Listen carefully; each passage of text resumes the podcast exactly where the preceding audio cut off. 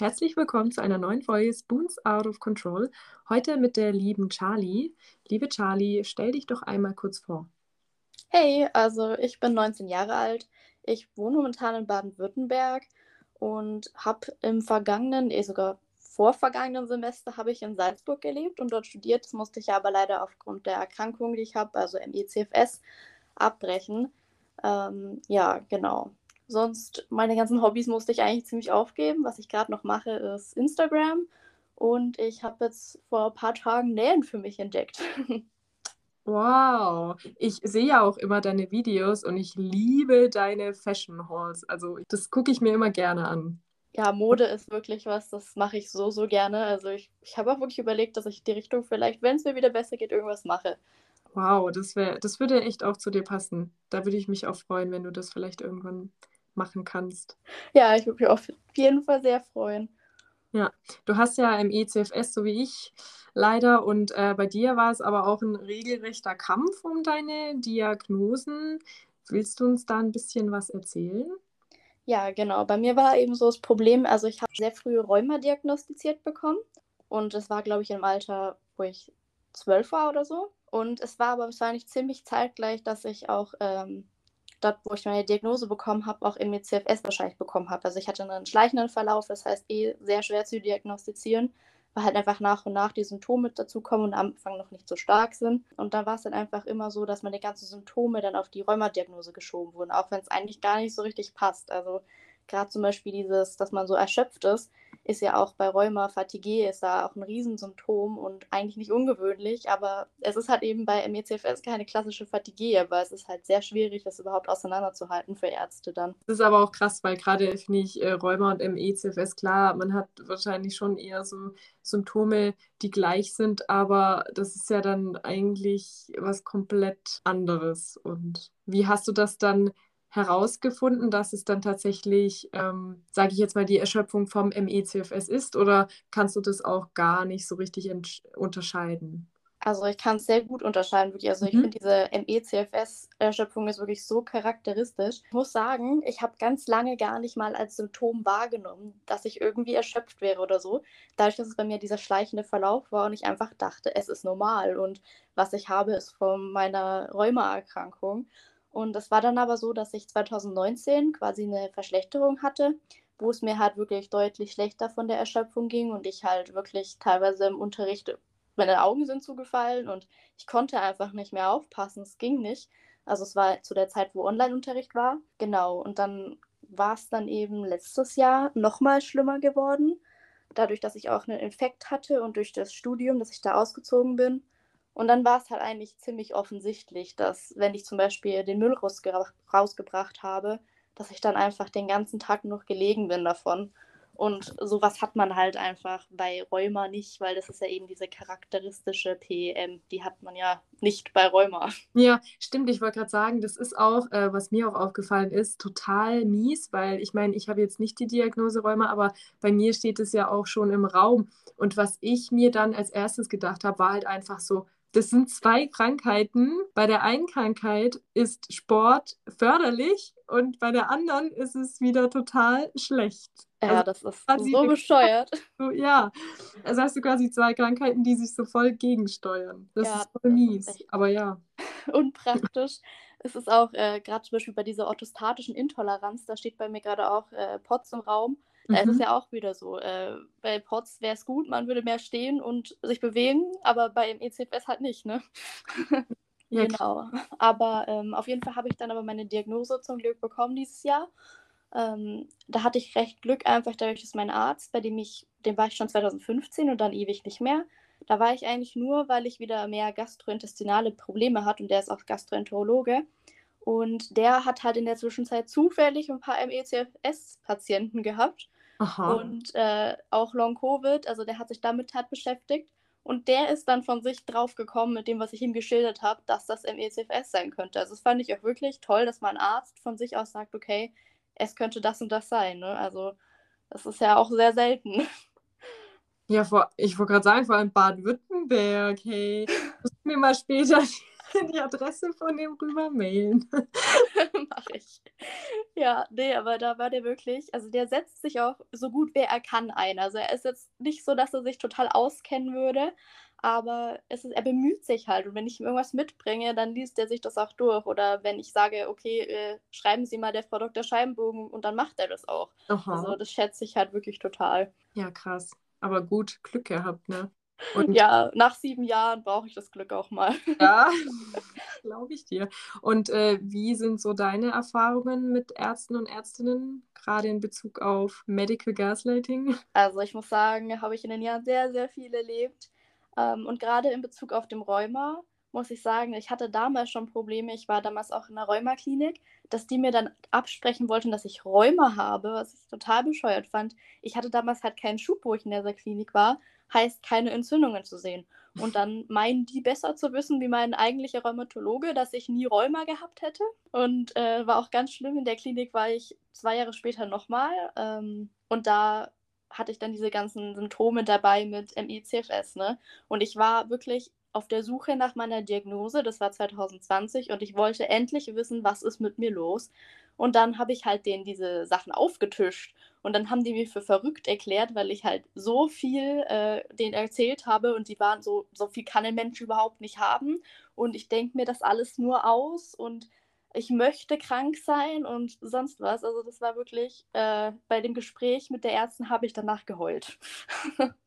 Ja, das glaube ich dir. Also ich finde es immer wieder faszinierend und so traurig, wie man sagen kann, so man, man möchte krank sein oder auch man möchte eigentlich nur eine ganz, ganz schlimme Diagnose, ne? Ähm, verstehe ich nicht, weil wer möchte sowas? Das macht ja keinen Sinn. Ja, das, das ist, macht einfach überhaupt keinen Sinn. Da merkt man einfach, dass die Ärzte an ihre Grenzen stoßen, so haben keine Ahnung, äh, weil es nicht ihr Fachbereich ist, okay, verstehe ich auch. Aber anstatt dass man dann sagt, okay, ähm, in dem Bereich hier ist da nichts weiteres, aber gehen Sie mal zu einem anderen Arzt, weil könnte ja noch irgendwas sein, aber nee. Dann heißt es dann gleich, ja, sollten Sie mal zum Psychologen gehen und da kann nichts sein, obwohl Sie keinen einzigen Test gemacht haben. Dachte ich mir auch, okay.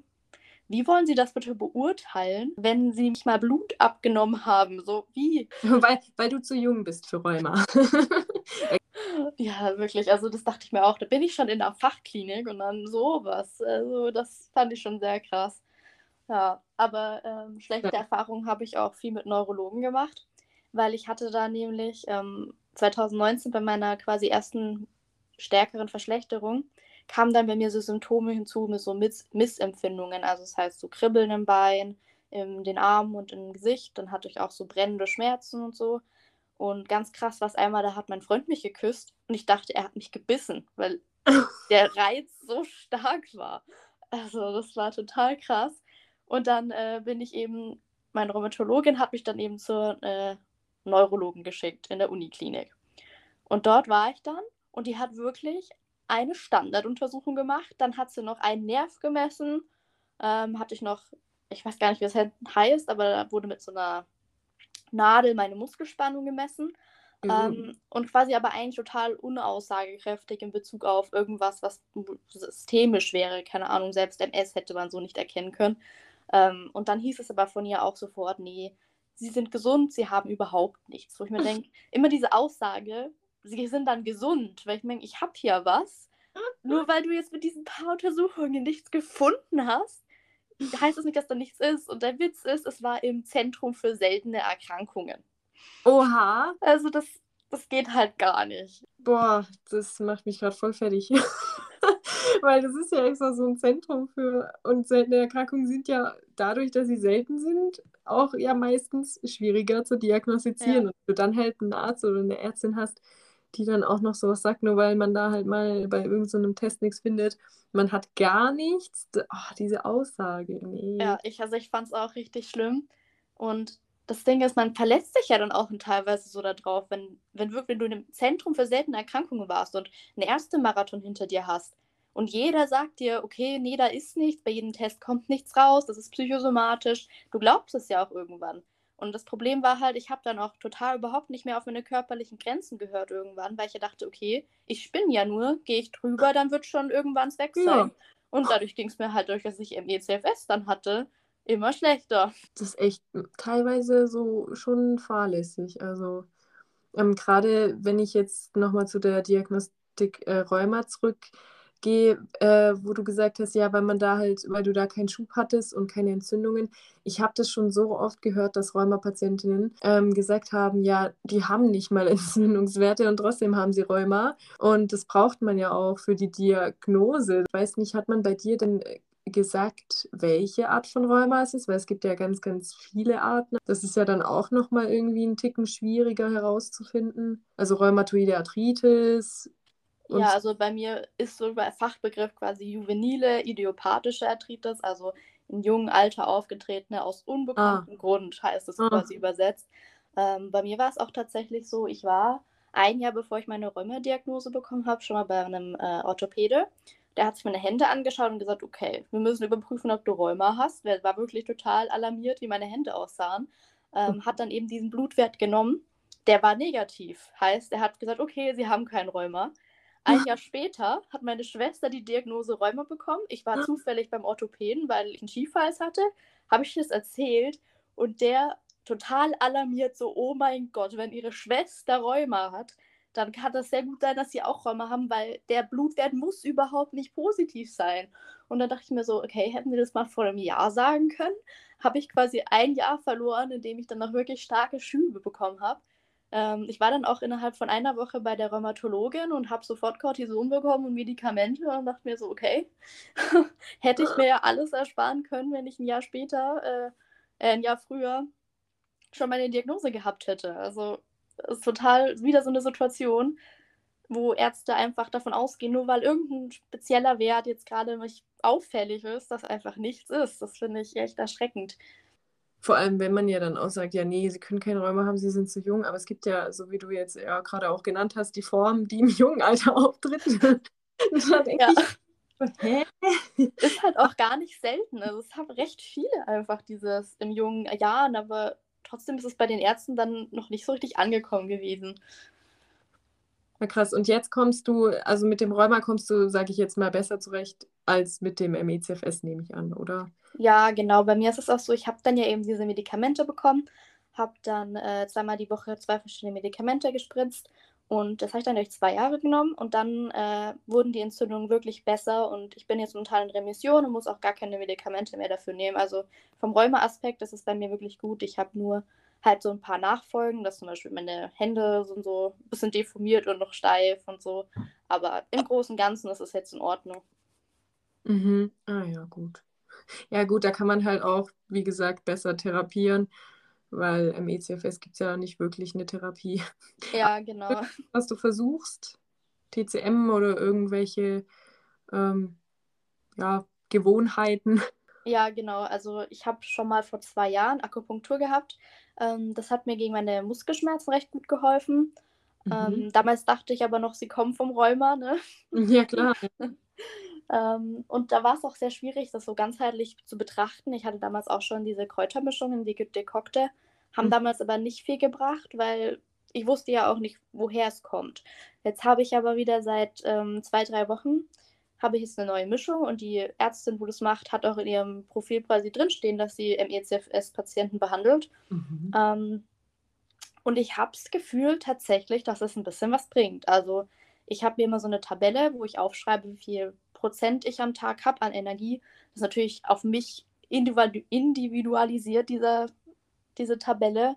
Und die Werte kann man jetzt nicht vergleichen mit irgendeinem gesunden, aber mein Durchschnitt ist so meistens eine 50. Und ich habe jetzt wirklich schon einige Tage gehabt, wo ich mir eine 55 eingetragen habe. Und das ist wirklich ein mhm. krasser Fortschritt. Das stimmt. Ja, ich führe auch so einen Kalender, aber halt eher nur in Bezug auf Schmerzen oder Symptome.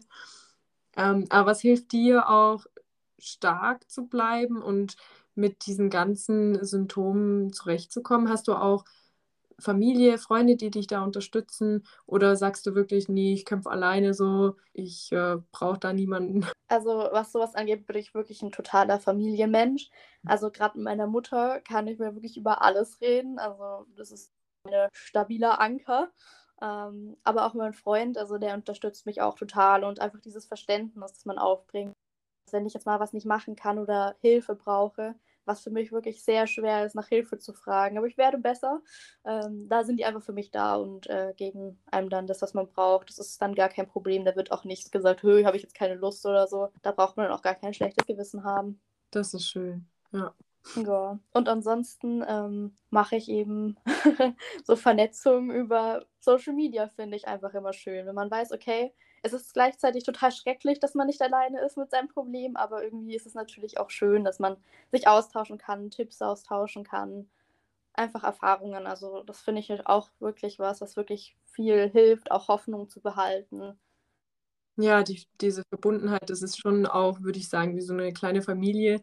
Und ähm, ich finde es auch so schön, dass auch ME-CFS-Patientinnen auch äh, Long-Covid-Betroffene auch äh, so ein bisschen mit ins Boot nehmen und auch nicht irgendwie so sich irgendwie, was weiß ich, so kämpfen, wer hat die schlimmeren Symptome oder so. Weil ich sehe das ganz, ganz arg äh, bei anderen Erkrankungen, sage ich dir ganz ehrlich. Ähm, in der Community, da ist es irgendwie immer so, ja, mir geht es am schlechtesten und hier, ich habe aber alle Symptome und so. Und ich finde irgendwie, die ME-CFS-Community ist da irgendwie ganz anders. Ich, vielleicht habe ich es auch nur so gesehen, aber vielleicht siehst du das auch so. Aber ich finde das voll schön auch. Das ist tatsächlich genauso. Äh, bei anderen Communities mit Erkrankungen finde ich, es ist oft echt viel toxischer. Und gerade bei ME-CFS ist da so eine Selbstverständlichkeit drin, dass man einfach annimmt, okay, der eine hat es zwar weniger stark, aber ich weiß, das ist für dich trotzdem schrecklich. Ja. Und ich binde es dir nicht auf die Nase, dass ich mehr liege, weißt du? Sowas ist, finde ja. ich, auch total schön. Und äh, da wird man auch oft einfach geupdatet, okay, was gibt's Neues? Und gerade auch mit dem Long Covid finde ich auch total schön, weil ich habe tatsächlich auch schon solche Leute gesehen, die dann aber sagen, hö, ähm, die Long-Covid-Leute kommen jetzt da neu dazu, denen geht es ja noch gar nicht so schlecht, die sollen sich nicht so anstellen. Aber was ist denn das für eine Haltung? Also, ja, eben. Es sind alle betroffen und es ist egal, ob man jetzt ein Jahr oder 15 Jahre das hat. Natürlich ist es unschön, aber trotzdem ist es für denjenigen, der jetzt seit einem Jahr aus seinem Leben gerissen ist, genauso wenig schön. Eben. Das schätze ich auch immer sehr und man wird dann immer auch markiert und so. Und ich finde das ganz, ganz toll. Auch eben, wie gesagt, wenn es irgendwelche News gibt, wie du sagst, das kommt auch echt nicht drauf an, ob man Long-Covid jetzt letztendlich hat oder im ECFS, weil die Symptome, die sind halt wirklich, finde ich, eigentlich identisch. Und vielleicht haben wir dann auch das Glück, dass wenn jetzt, sage ich mal, irgendein Mittel oder irgendeine Therapie irgendwann dann mal rauskommt, dass es halt wirklich beiden Seiten hilft. Also nicht nur Long-Covid oder auch nicht nur im ECFS-Betroffenen, sondern wirklich beiden. Das wäre auch, das würde ich mir echt wünschen. Ja, genau, weil es ist ja auch gerade so viel Forschung, gerade für Long-Covid, wo sich dann wieder einige beschweren, für im ECFS wird ja nicht geforscht. Klar wäre schöner, da würde auch mehr reingesteckt werden, aber im Endeffekt kann es ja genauso gut sein, wir profitieren da genauso von, weil hat ja sich ja schon oft herausgestellt, dass die Erkrankung doch wahrscheinlich dieselbe ist oder doch nicht so verschieden. Deswegen ähm, ist das ja für uns auf jeden Fall auch sehr positiv. Ja.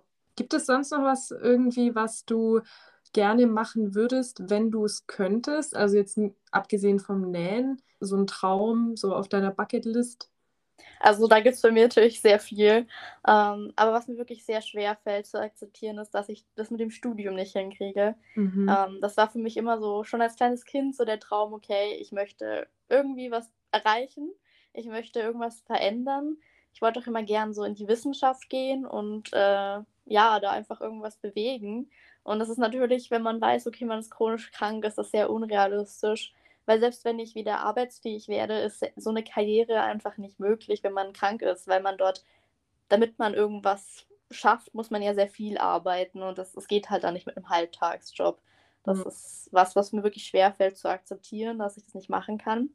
Ich habe jetzt aber äh, mich seit letztem Semester im Fernstudium eingeschrieben, so Studieren-Feeling, mhm. aber ich konnte es leider letztes Semester überhaupt nicht machen. Es geht jetzt aber ähm, in der nächsten Woche tatsächlich das neue Semester los und ich bin ganz positiver Dinge, dass ich vielleicht oh. äh, die Prüfung schreiben kann. Mal gucken. Ähm, ja, genau. Da drücke ich dir auf jeden Fall die Daumen. Ich bin gespannt. Halt mich auf jeden Fall auf. Ja. Danke dir, mache ich dann auf jeden Fall. Ähm, und so eine weitere Sache bei mir, was mir auch richtig schwer fällt, ist das Tanzen. Also ich bin wirklich so eine Tänzer-Natur. Wenn ich Musik höre, fange ich sofort an, mich zu bewegen. Und ich muss mich dann immer total zügeln. dass ich nicht im Bett hier einfach aufspringe und tanze, weil ich einfach weiß, okay, wenn du das jetzt machst, dann kriegst du einen Crash. Ich finde es voll faszinierend, so viele Menschen mit äh, ECFS oder Covid, wie viele in der Community auch früher getanzt haben und auch gerne tanzen würden. Und ich finde es immer ganz süß. Ähm, da gibt es ja dann immer diesen Spruch, am Ende tanzen wir dann alle zusammen, so im Regen. ich finde ja. das immer süß. Das, sind tatsächlich sehr viele, ne? Man kann sich ja. dann zum Schluss treffen und macht eine riesen Choreo zusammen. Ja, mach mal, ne? ja. Okay, es muss nicht regnen, aber... Der wäre natürlich sehr idyllisch. Ja, du hast auch getanzt, oder? Ja, also ich habe tatsächlich äh, verschiedene Stile getanzt. Ich habe ähm, angefangen sozusagen mit orientalischen Tanz. Oh, cool. War dann also im Bauchtanz und das ist dieser spezielle Stil, wo die Tanzlehrerin ähm, eine Choreo tanzt sozusagen und die anderen tanzen synchron mit, ohne die Choreo zu kennen. War eigentlich immer ganz witzig. Mhm. Man, man, kannte schon die Basics so von Bauchtanz und die ganzen Namen und so. Chemie und so weiter, sagt dir wahrscheinlich gar nichts. ja, ist nicht ganz so meine Tanzrichtung gewesen. Dann war ich auch mal kurze Zeit im Hip-Hop und im Jazz-Dance. Hab dann gemerkt, dass Jazz-Dance richtig cool ist, weil das ist für mich, also ich finde, das ist so eine Mischung aus Hip-Hop und, und Ballett so ein bisschen. Geht so in die Richtung Modern Dance. Ich war dann jetzt auch, also im letzten Tanzverein, wo ich war, das war dann tatsächlich Contemporary Dance, so Modern Dance. Und das hat mir wirklich am besten gefallen. Ja, ist tatsächlich auch mein letzter äh, Stopp gewesen. Ja. Contemporary und Modern Dance. Ja, oh. habe ich geliebt, wirklich. Habe ich auch ähm, in meinem letzten Abi-Jahr sogar noch gemacht. Also ich habe es gar nicht so lange gemacht.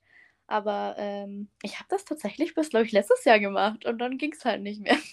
Ja, ähm, aber ich komme von der Ursprungsrichtung, habe ich erst Ballett getanzt in der Grundschule, so ganz klassisch. Ähm, und danach war ich bei einer Tanzlehrerin, die hat immer auch quasi so eine Mischung aus Hip-Hop und Jazz gemacht. Das hat auch mega Spaß gemacht. Und dann bin ich aber umgezogen und musste dann die Tanzschule wechseln. Das war dann aber eher so klassischer Hip-Hop. Muss ich aber sagen, hat mir nicht so gut gefallen, diese Tanzschule. Aber ich wohne hier auf dem Land und gibt es leider nicht so viel Auswahl und bin dann aber eben ein paar Jahre später dann auf diese Tanzschule gestoßen, die eben das Contemporary anbietet. War aber dann eben halt nur ein Jahr, aber wenigstens ein Jahr. Ja, bei mir war auch das Problem, wo es dann richtig äh, schlimm wurde mit dem Epstein-Barr-Virus. Da fing es dann halt schon an mit den Muskelschmerzen und dann hat das Tanzen mir am Anfang sogar gut getan.